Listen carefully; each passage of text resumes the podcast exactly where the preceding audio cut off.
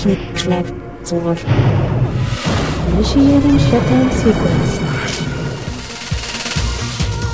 Beherrschen Sie sich, sonst brennt Ihnen eine Sicherung durch.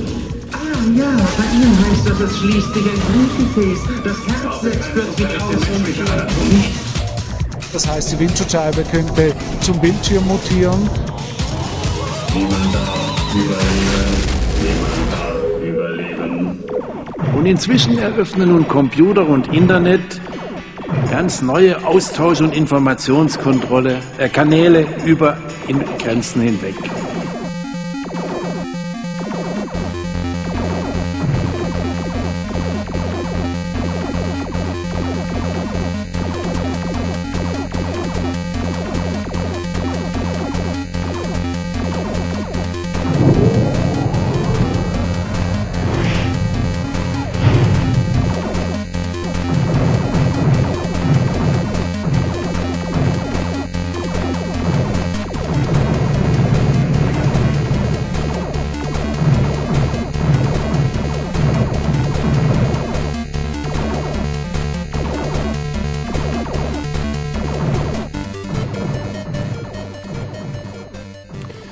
Willkommen bei einer neuen Ausgabe von Die Technik schlägt zurück, der Sendung um Technologien und Gesellschaft bei Pi Radio Berlin, Querfunk in Karlsruhe, Radio Dreieckland in Freiburg und Radio Flora in Hannover.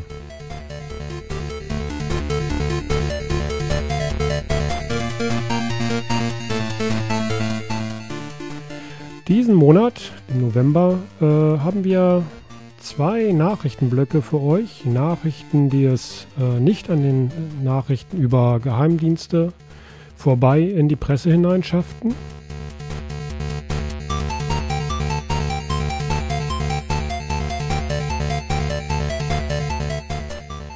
Dann haben wir zwei äh, Beiträge von Radio Rabe für euch, die sich um Mobiltelefone und Konfliktmineralien drehen.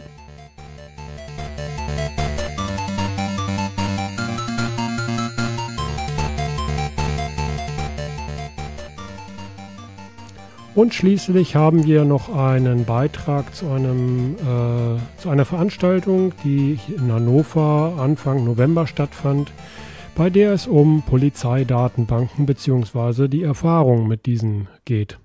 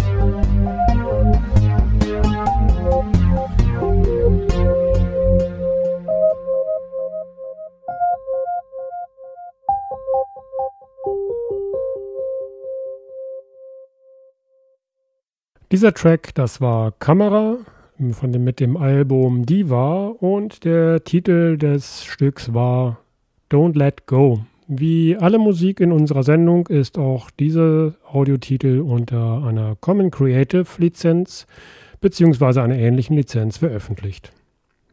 Jetzt zu unserem ersten Beitrag. Schon kurze Zeit nach der Einführung der elektronischen Datenverarbeitung durch staatliche Einrichtungen wurde die Vernetzung als weiterer Schritt zur Optimierung begriffen. Insbesondere bei Polizei und Geheimdiensten erkannten Vordenker schon früh das Potenzial, das sich aus einer allgemein umfassenderen Datenbasis ergibt. Auch der Begriff der Rasterfahndung findet sich hier wieder. Damals versprachen sich alle Beteiligten von der Vernetzung und elektronischen Auswertbarkeit der Daten in erster Linie eine effizientere Polizeiarbeit und damit eine effektivere Fallbearbeitung. Diese Ziele wurden mittlerweile sicherlich erreicht, aber der Datenhunger ist noch nicht gestillt, da auch hier das Motto viel hilft viel hochgehalten wird. Und auch die Ziele sind heutzutage höher angesiedelt. Die effektive Fallbearbeitung war gestern. Heute sind präventive Erkenntnisse aus der automatisierten Durchforstung der heilige Gral, den es in naher Zukunft zu finden gilt. Aber was schon heutzutage mit den Daten in Polizeidatenbanken so passieren kann, lässt einen Blick auf diese Zukunft erahnen. So einen Einblick bekamen wir hier in Hannover Anfang November bei einem Vortrag eines Aktivisten aus Berlin, welcher von seinen Erlebnissen mit der Vernetzung der Polizeidatenbanken erzählte. Die meisten Erkenntnisse dieser Odyssee ergaben sich aus den Verfahren, die er zusammen mit seiner Anwältung zur Aufklärung der Ereignisse, zu Akteneinblicken und Löschung der Datensätze anstrengte. Wir geben hier mal eine Zusammenfassung dieses Vortrages wieder. Aufgrund der teils sehr persönlichen Details, die in diesem Vortrag zur Sprache kamen, haben wir keinen Mitschnitt angefertigt. Verständlicherweise bat die Person um eine gewisse Anonymität. Aller Wahrscheinlichkeit nach sind zu seiner Person das erste Mal im Zuge von Demonstrationsanmeldungen Datensätze angelegt worden. Hier wurde aller Erkenntnis nach seine Person das erste Mal auch zu politischen Strömungen und Personengruppen zugeordnet. Das erste Ereignis, bei dem ihnen aus diesen Datensätzen Ungemach entsprang, war dann eine kurze verbale Auseinandersetzung mit Polizeibeamten im Zuge einer ganz anderen Demonstration, bei denen er nur als einfacher Teilnehmer anwesend war. Seiner Beschreibung nach drängte in einer sowieso engen Passage des Demonstrationszuges eine Polizeieinheit plötzlich sehr rüde in eine Gruppe von Demonstranten, zu denen er auch selbst gehörte. Daraus entspann sich verständlicherweise eine kurze verbale Auseinandersetzung, die aber insgesamt für die Demonstration und alle direkt Beteiligten völlig folgenlos blieb. Auch wurden keine Personalien aufgenommen. Trotzdem erreichte ihn später eine polizeiliche Vorladung zu dem Vorwurf, bei eben dieser Demonstration Polizeibeamte in der Ausübung ihres Amtes behindert und körperlich bedrängt zu haben. Nun stellt sich hier das erste Mal die Frage, wie er identifiziert wurde, obwohl ja nicht einmal von irgendeiner beteiligten Person Personalien aufgenommen wurden. Es stellte sich später heraus, dass er von einem VFS-Mitarbeiter auf den allgefälligen Videoaufnahmen zu diesem Vorfall identifiziert wurde. Dieser Verfassungsschutzmitarbeiter erinnerte sich an sein Gesicht von der eingangs erwähnten früheren Demonstrationsanmeldung. Damit war dann zumindest der Weg dieser Identifikation zu dieser Vorladung geklärt. Das Verfahren wurde dann schlussletztendlich eingestellt, weil sich der erhobene Vorwurf als nicht haltbar erwies. Wie sich leider später herausstellte, ist die Einstellung eines Verfahrens mitnichten auch gleich mit der Löschung von diesem in diesem Zusammenhang erhobenen Daten verbunden. Dieses passiert meistens erst, wenn das Verfahren und die damit verbundene Anklage vor Gericht negativ beschieden wurden. Somit verblieben all diese Informationen exklusiv der Informationen zur Einstellung des Verfahrens in den Datenbanken des betroffenen LKA. Das dritte Ereignis war denn eine brutale Einkesselung und Festnahme im Laufe einer Gewerkschaftsdemo am Rande des No Border Camps im Jahre 2010 in Brüssel. Hier wurden mehrere hundert Teilnehmer und Teilnehmerinnen einer friedlichen Demo wegen dem Vorwurf einer Sachbeschädigung aus der vergangenen Nacht eingekesselt und festgesetzt. Auch dieses Verfahren verlief komplett im Sande. Datenschutztechnisch war bis zu diesem Verfahrensende allerdings der Zug schon abgefahren. Alle Datensätze der Festgenommenen wurden komplett an die Ermittlungsbehörden aller beteiligten EU-Länder übermittelt. Hier dürften Löschansprüche in diesem Fall keinerlei Aufsicht auf Erfolg mehr haben.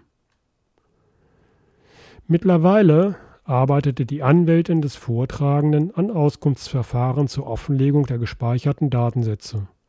Kurz zusammengefasst kam dabei heraus, dass die Daten vom Landeskriminalamt zu der Demonstrationsanmeldung zusammen mit den anderen Daten an das BKA gingen, wo sie mit den Daten zu schon längst eingestellten Verfahren zum verbalen Zusammenstoß mit Polizisten und der Festnahme auf der Gewerkschaftsdemo in Brüssel vermengt wurden. Kurz zusammengefasst kam dabei heraus, dass die Daten des LKA zu der Demonstrationsanmeldung an das BKA gingen, wo sie mit den Daten zum schon längst eingestellten Verfahren zum verbalen, zum verbalen Zusammenstoß mit Polizisten und der Festnahme auf der Gewerkschaftsdemo in Brüssel vermengt wurden. Seine Datensätze wurden allerdings auch nicht isoliert betrachtet, sondern auch immer im Kontext mit anderen involvierten Personen und Gruppen festgehalten, um dann schließlich auch die Möglichkeit zu haben, über diese Daten Zusammenhänge und Organisationsformen festzustellen. Hierbei ist hervorzuheben, dass einerseits Verfahrenseinstellungen nicht und Personenzusammenhänge implizit immer in den Datensätzen landeten. Dieses führte schlussletztendlich für seine Person zu einer Fallbearbeitung mit dem möglichen Ziel, konkret eine Hausdurchsuchung einzuleiten und allgemein nach 129a zu ermitteln. So schnell kann dieses gehen. Es kam in diesem Zuge auch heraus, dass mittlerweile sogar Datensätze zu seiner Person vom Landesverfassungsschutz angefordert wurden. Hier wurde zur Auskunftsersuchung der Landesdatenschutzbeauftragte eingestaltet, da seine Anwältin einerseits durch frühere kritische Arbeiten im Themenkomplex der polizeilichen Datenverarbeitung schon grundsätzlich negativ behandelt wurde und andererseits Datensätze beim VFS generell für Rechtsanwälte deutlich schwerer einzusehen sind. Die genauen Internas dieser Nachforschung des Landesdatenschutzbeauftragten sind kaum bekannt, da auch seine Ergebnisse in diesem Bereich der Geheimhaltung unterliegen müssen. Aber Kommentaren dieses Datenschutzbeauftragten nachzuurteilen, lag hier ziemlich viel im Argen. Es wurden im Nachgang dieser Untersuchung die meisten Daten wieder gelöscht. Sie waren unrechtmäßig gespeichert.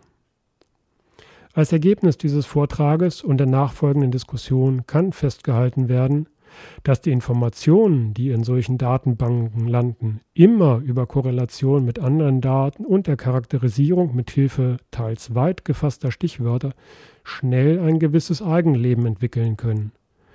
Es ist in den allermeisten Fällen sicherlich nicht anzunehmen, dass die beteiligten Strafverfolgungsbehörden und Dienste ein Interesse daran haben, einem Individuum oder einer Gruppe falsche Behauptungen anzudichten. Aber auch falsch interpretierte Daten können schwere Konsequenzen für die Betroffenen entwickeln. Beispiele dafür könnten zum Beispiel die Familien der NSU-Opfer sein, die ihrerseits aufgrund falscher Annahmen zu Opfern der Strafverfolgungsbehörden wurden. Ein weiteres Ergebnis ist sicherlich auch, dass es eigentlich immer sinnvoll ist, Akteneinsicht zu beantragen. Dieses nicht zu tun, hätte in dem Fall des Vortragenden zum Beispiel irgendwann eine Hausdurchsuchung aus heiterem Himmel bedeuten können. Und die Zusammenschlüsse der Datenbanken und Informationsquellen werden zunehmen. In unserer letzten Sendung berichteten wir von den Big Data-Bestrebungen in vielen Großstädten. Dieser Vortrag bietet auch hier ein Bild davon, was passieren kann, wenn es denn mal schief läuft mit diesen Daten. Right now.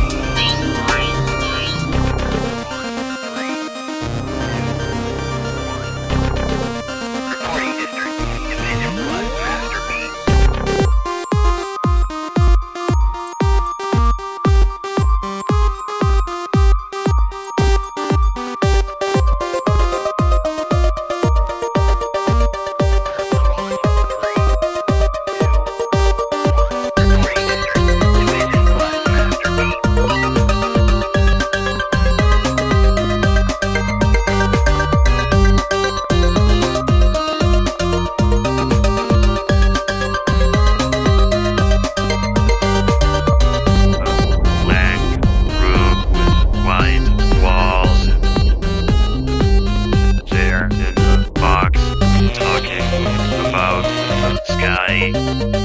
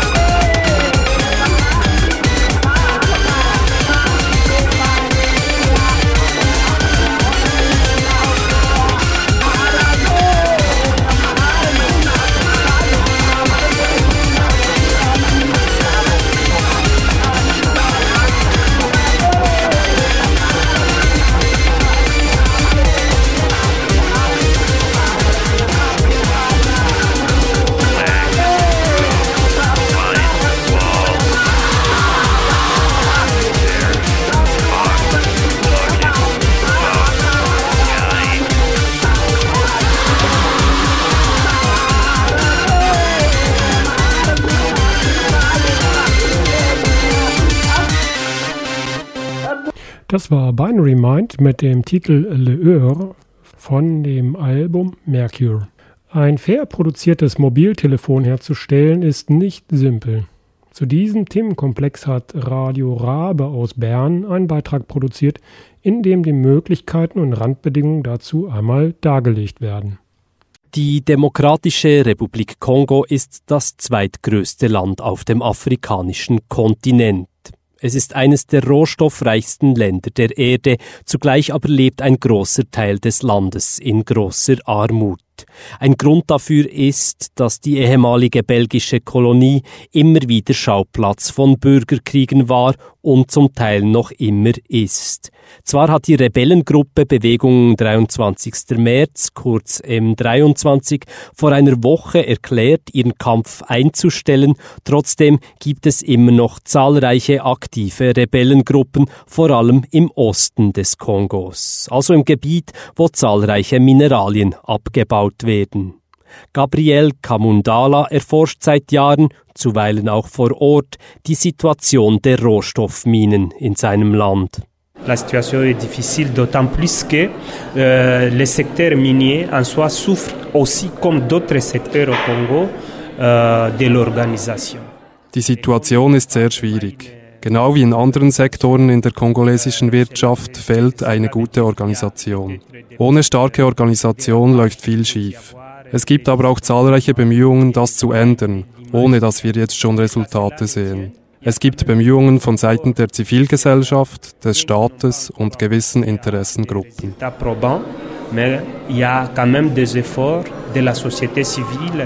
Euh, du gouvernement et des autres euh, parti prenante Rund 80 Prozent der Rohstoffe, die es für die Herstellung eines Handys braucht, stammen aus dem Kongo, so die Schätzung der Hilfswerke Brot für alle und Fastenopfer. Es gäbe zwar Alternativen, zum Beispiel Australien, China oder Brasilien, doch die Mineralien aus dem Kongo sind auf dem Markt viel billiger zu haben. Für den kongolesischen Ökonomen Gabriel Kamundala gibt es aber auch andere Gründe, warum die Elektronikkonzerne nicht unbedingt auf die Rohstoffe Rohstoffe aus dem Kongo verzichten sollten. Le secteur minier euh, à l'est, il tient l'économie locale dans un premier temps. Ce n'est pas une condition idéale, mais comme il n'y a pas d'abord d'autres alternatives, il n'y a que d'abord ça. Der Minensektor ist in gewissen Regionen der wichtigste, oft der einzige Wirtschaftsmotor.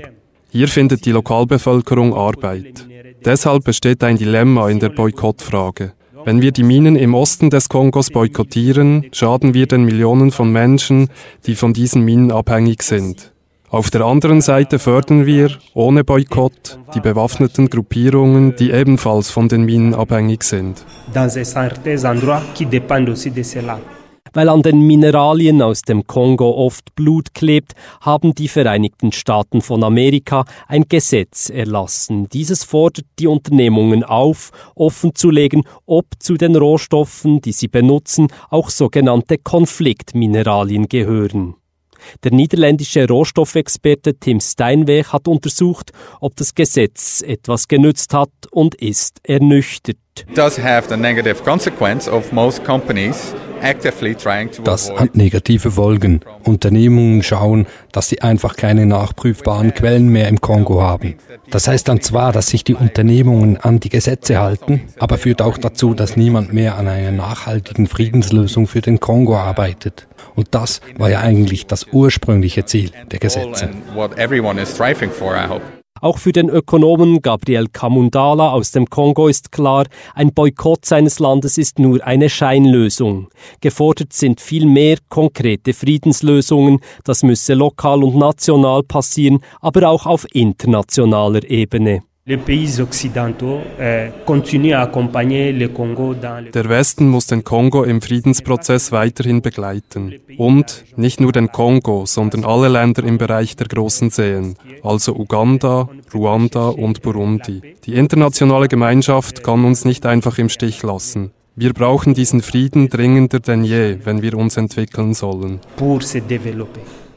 Das sagt Gabriel Kamundala, der Ökonome forscht an der Katholischen Universität von Bukavu an der Demokratischen Republik Kongo. Der Beitrag war von Radio Rabe. Als nächstes hören wir den äh, Track äh, Believe in der Core-Version von Kamera. Im Anschluss an diesem Stück äh, gehen wir gleich weiter in den zweiten Beitrag von Radio Rabe, in dem es um die Konfliktmineralien aus dem Kongo geht.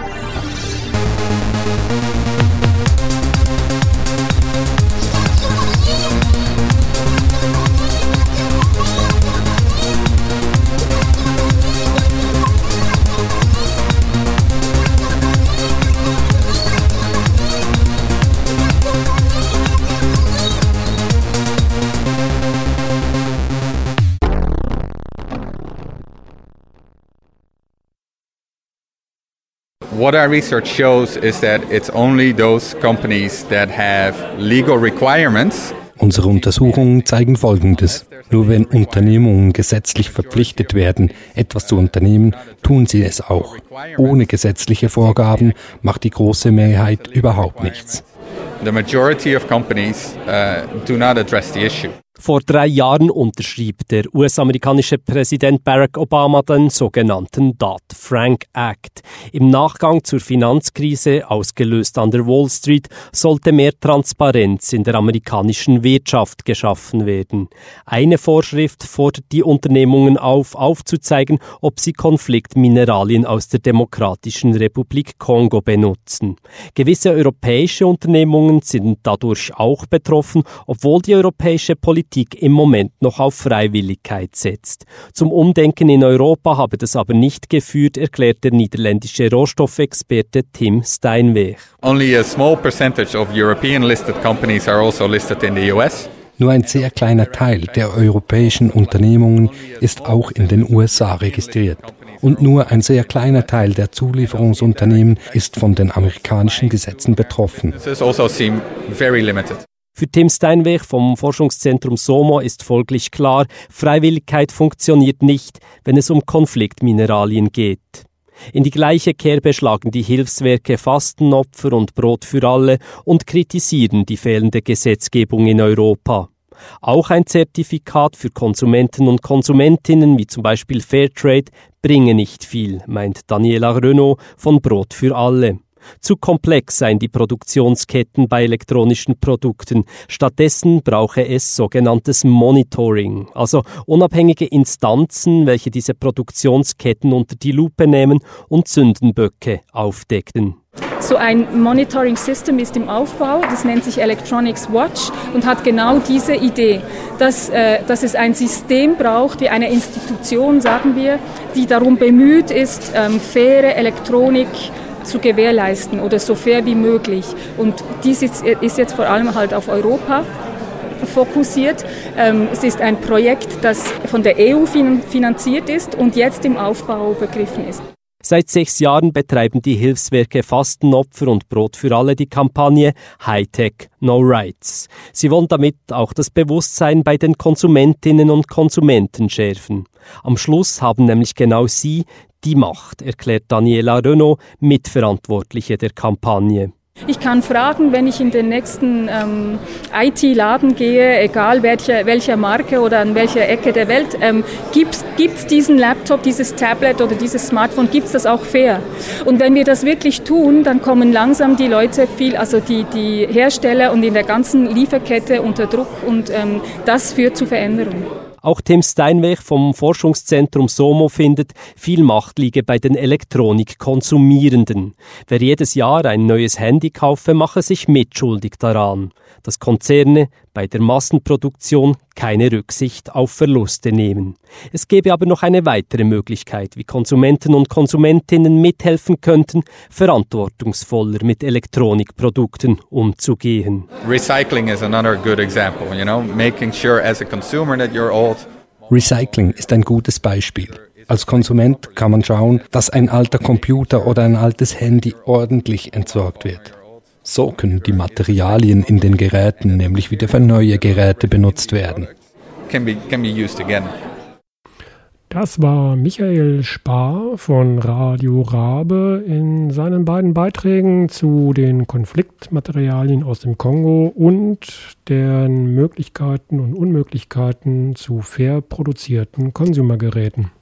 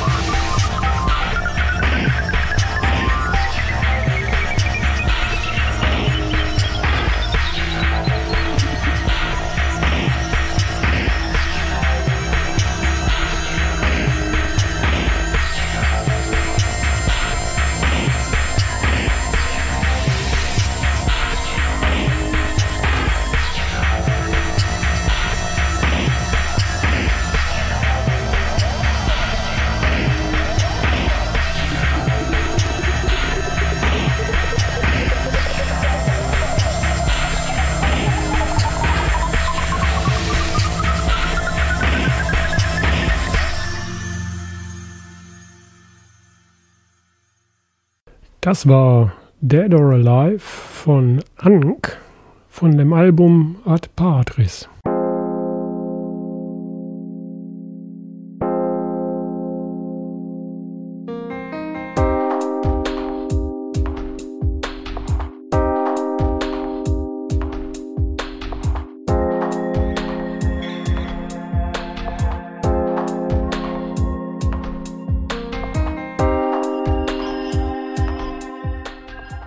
Der ganzen Aufregung um die Aktivitäten der Geheimdienste aus Amerika und England sind viele andere Ereignisse ins Hintertreffen geraten, von denen wir hier mal ein paar in aller Kürze in Szene setzen wollen.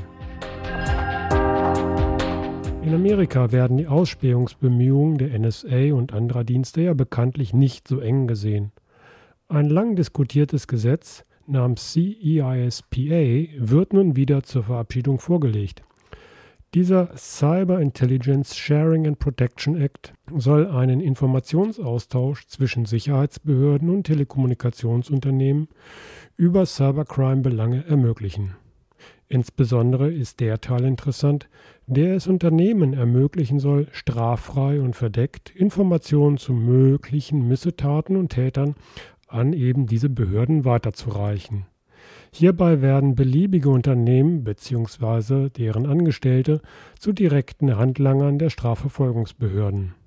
Unberechtigt weitergegebene Informationen wären nicht belangbar und Schadenersatzansprüche, die sich aus der Weitergabe solcher Daten ergeben, auch nicht einklagbar.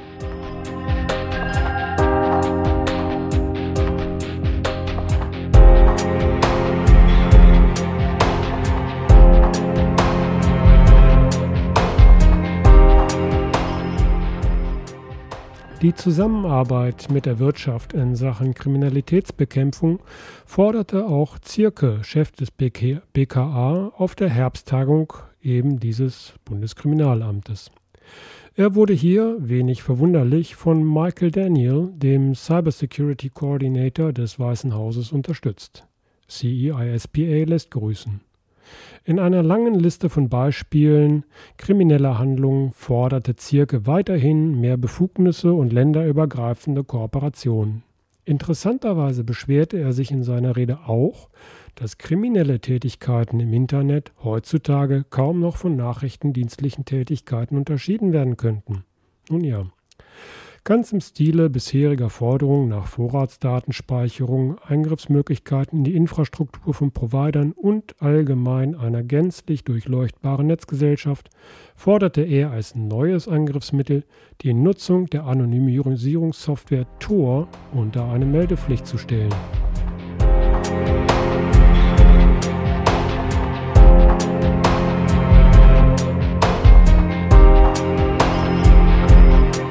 Noch während die Aufregung um das Anzapfen des unverschlüsselten Telefons der Bundeskanzlerin Wellen schlägt, wird in Bayern weiter für eine permanente Kennzeichenerfassung zwecks einer automatischen Dauerfahndung geworben.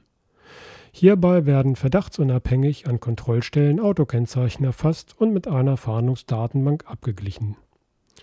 Nicht zur Fahndung ausgeschriebene Kennzeichen sollen nach dem derzeitigen Modell zwar auch gleich wieder gelöscht werden, Kritiker erwähnen hierbei jedoch, dass Daten, so sie denn erstmal verfügbar sind, auch gerne weiterführend genutzt werden.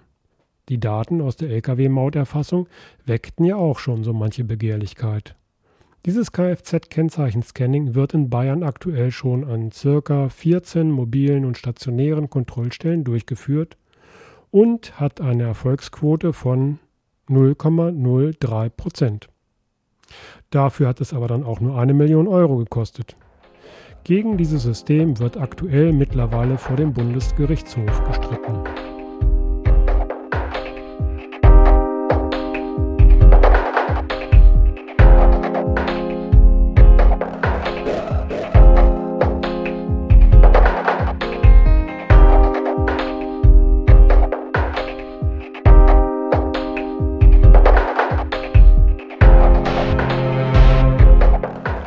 Zu verwechseln mit dem transatlantischen Freihandelsabkommen, welches derzeit hier aktuell ist, schmieden die USA auch auf der pazifischen Seite Abkommen.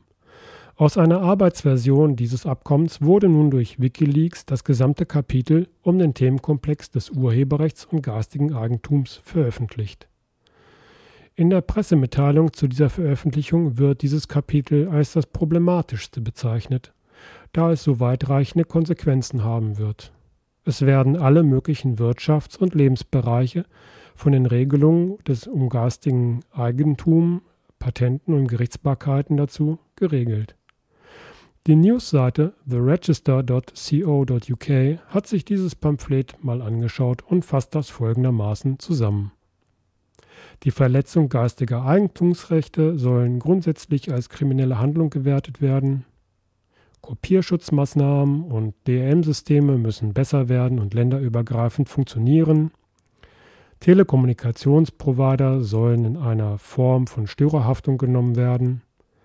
An das amerikanische DMCA angelehnt sollen auch in anderen Ländern entsprechende erst abschalten, dann Fragenverfahren möglich sein und die Ausweitung der Möglichkeiten zur Patentierung im Biologiesektor wird natürlich auch gefordert. Und last but not least werden die Verlängerung von Fristen, wie lange denn Patente und Urheberrechte bzw. deren Verwertungsrecht überhaupt gültig sind, gefordert.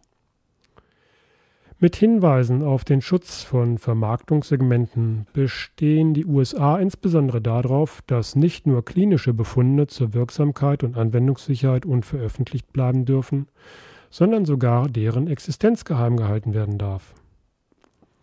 Im Bereich des Copyright wird gefordert, dass die Vereinbarung dieses Handelsabkommens nationales Recht in der Verfolgung von Raubkopierern und anderen Straftätern übersteuere. Falls also in einigen Ländern bestimmte Handlungen, wie zum Beispiel das Umgehen eines Kopierschutzes, noch nicht als strafbare Handlung gilt, so wird sich dieses im Zuge dieses Abkommens ändern. Insgesamt liest sich diese Verhandlungsgrundlage wie ein Weihnachtswunschzettel der großen Konzerne. Manche dieser Punkte könnten auch bei dem transatlantischen Freihandelsabkommen mit der EU in dieser Form und Ausrichtung auf der Wunschliste landen, beziehungsweise tun es schon.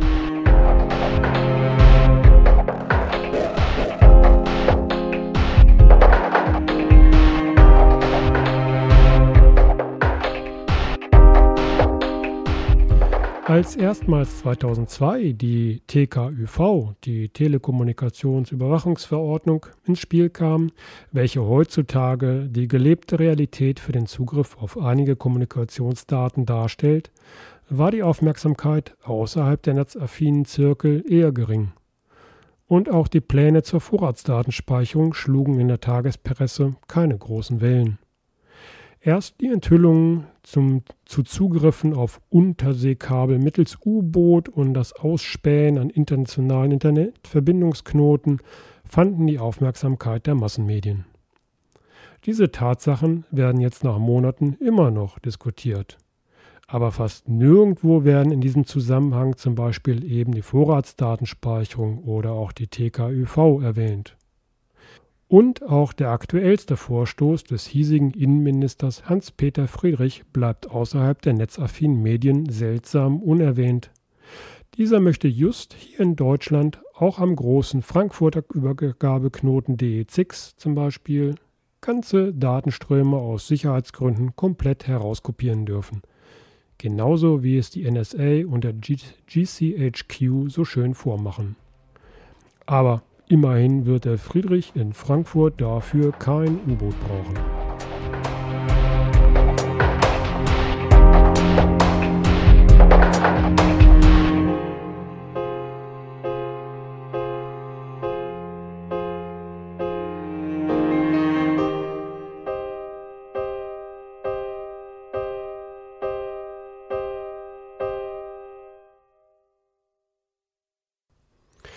In der Welt der Consumer Devices, die unseren Alltag doch sehr weit durchziehen, gab es auch diesen Monat wieder eine Reihe an Ereignissen, die es in die Nachrichten schafften.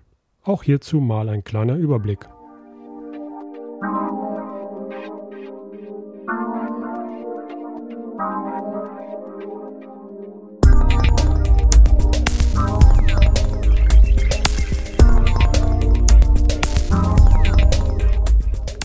Mitte des Jahres hatte Apple noch behauptet, dass ihre Produkte iMessage und FaceTime zum Beispiel völlig sicher von Angreifern seien, da die Nachrichten chiffriert übertragen werden und die Schlüssel dazu nur auf den Endgeräten liegen würden. Aber wie das mit solchen Marketingaussagen so ist, halten die zugrunde liegenden Systeme nicht unbedingt das, was die Hochglanzbroschüren und Werbetexte an Sicherheit suggerieren. Mitte Oktober wurde nun von Menschen, die Sicherheit etwas genauer nehmen, mehrere Schwachstellen bei diesen Apple-Produkten festgestellt. Da die Zertifikatsüberprüfungen für den Aufbau von verschlüsselten Verbindungen schlecht implementiert sind, ist das Aufbrechen dieser Verbindung relativ einfach möglich. Des Weiteren wurden dann in dem so verschlüsselten Datenströmen spannenderweise auch noch die Apple-ID des Benutzers und vor allen Dingen Passwörter im Klartext übertragen was Angreifern einen Zugriff auf alle möglichen Apple-Dienste dieses Benutzers dann ermöglicht. Auch die vollmundigen eingangs erwähnten Statements, dass Apple ja gar keinen Zugriff auf die Schlüssel der Endgeräte hätte, ist wohl nur bedingt richtig. Tatsächlich fungiert Apple als Signierungsstelle für diese Schlüssel, welche später in den Endgeräten genutzt werden. Insofern können Apple oder andere Angreifer unter gewissen Umständen auf die Kommunikation dieser Endgeräte während der Übertragung zugreifen. Zugegeben, diese Attacken erfordern ein nicht unerhebliches Maß an Ressourcen. Aber Apple bezog sich in dieser nun als nicht mehr ganz so haltbar erwiesenen Erklärung zum Datenschutz und Schutz der Privatsphäre eben auch genau auf die staatlichen Organisationen, welche just solche Ressourcen besitzen.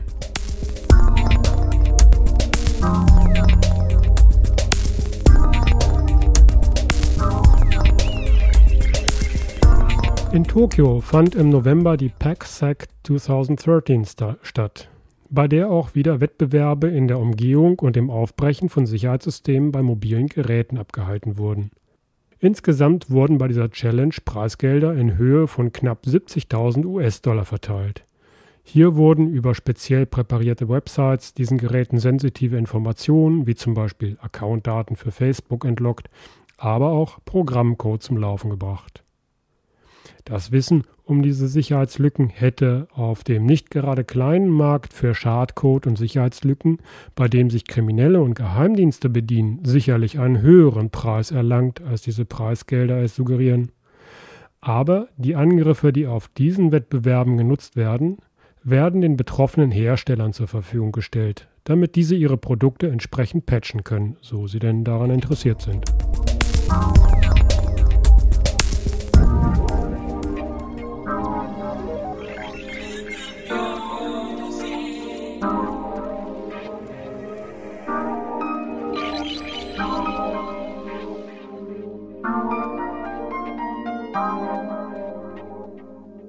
Jüngst gab es in Saudi-Arabien wieder einen Versuch, öffentlich das faktische Autofahrverbot für Frauen anzugreifen. Bei dieser Protestaktion haben Frauen sich in Saudi-Arabien hinter Steuer gesetzt und ihre Fahrt als Video bei YouTube hochgeladen. Natürlich waren die Autoritäten nicht begeistert und es kam zu Festnahmen und öffentlichen Wutausbrüchen. Aber auch bei technisch gewiefteren Personen regten sich die konservativen Reflexe – und so wurde die Kampagnenwebsite verunstaltet und eine Malware für Android-Telefone geschrieben, die im Design der Kampagne daherkommt. Diese Malware spielte auf dem Telefon lautstark ein Lied mit dem Refrain No Woman, No Drive ab und stellte auch die gleichen Hasstiraden, welche zur Verunstaltung der Kampagnenwebsite benutzt wurden, dar. Einer ersten Analyse nach hatte dieser Trojaner auch noch Routinen an Bord um persönliche Informationen von dem infizierten Telefon abzugreifen und diese auf einen Server im Internet zu kopieren. Allerdings war diese Funktion noch nicht aktiv. Vielleicht ist dieses für eine nächste Version dieses Trojaners geplant.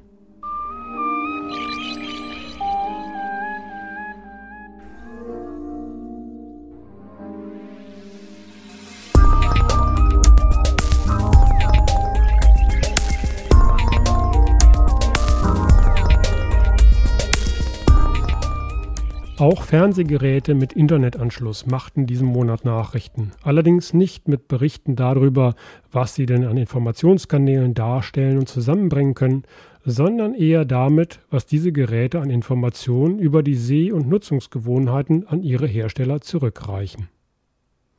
Bei einer Reihe von Modellen des Herstellers LG wurde jetzt festgestellt, dass diese, sobald sie einen Internetanschluss haben, diesen auch nutzen. Jeder Kanalwechsel wird den Servern des Herstellers mitgeteilt. Und bei einigen Modellen werden auch Dateinamen von angeschlossenen Datenträgern übertragen. Das Ganze geschieht dann auch noch unverschlüsselt. Nach einer Reihe von Nachfragen gab LG dazu ein Statement heraus, dass es sich nicht um eine produktiv genutzte Funktion handele und es in nächster Zukunft ein Firmware-Upgrade geben wird, um diese Datenübertragung abzuschalten. Dafür, dass es noch nicht produktiv genutzt wurde, spricht auch, dass alle URLs, an die diese Informationen gesendet wurden, bisher mit einem 404 antworten, diese Daten also tatsächlich noch nicht verarbeitet werden. Und auch die Opt-out-Funktion im Menü bei einigen Fernsehern dieses Herstellers, mit der diese Datenübertragungen abgeschaltet werden können, machen tatsächlich nichts. Die Daten werden trotzdem übertragen. Aber hier zeigt sich auch, in welche Richtung die Rase gehen wird. Denn in der Erklärung von LG stellt die Firma auch ihre Sicht dar, dass es sich bei diesen gesammelten Daten nun nicht um persönliche Informationen handele, sondern rein um Zuschauerinformationen.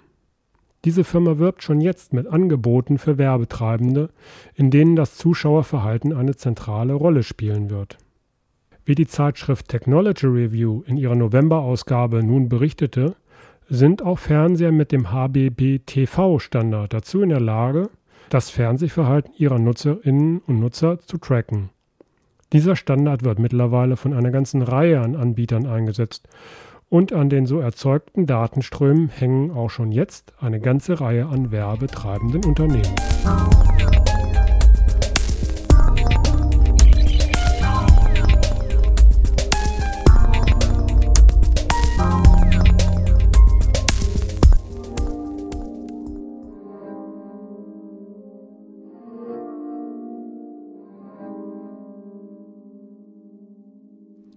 Wir kommen zum Ende unserer Sendung. Die letzten beiden Audio-Tracks, das waren in der gleichen Reihenfolge Silence mit, von dem Album L'Ordre en Droit mit dem Titel Rallye und auch wieder Kamera mit dem Album Diva, aber diesmal der Titel Sunrise. Ja, und äh, der letzte Track in dieser Sendung, das wird sein Silence mit dem Album Encre und dem Titel Flocon. Unsere nächste Sendung findet wahrscheinlich am 24.12. statt. Ich weiß leider nicht, was der Sendeplan so vorsieht und die äh, Zeit äh, genau an diesem Datum es da so zulässt. Ähm, falls am 24.12. diese Sendung nicht stattfinden wird, ähm, dann spätestens im neuen Jahr. Bis dann, ciao.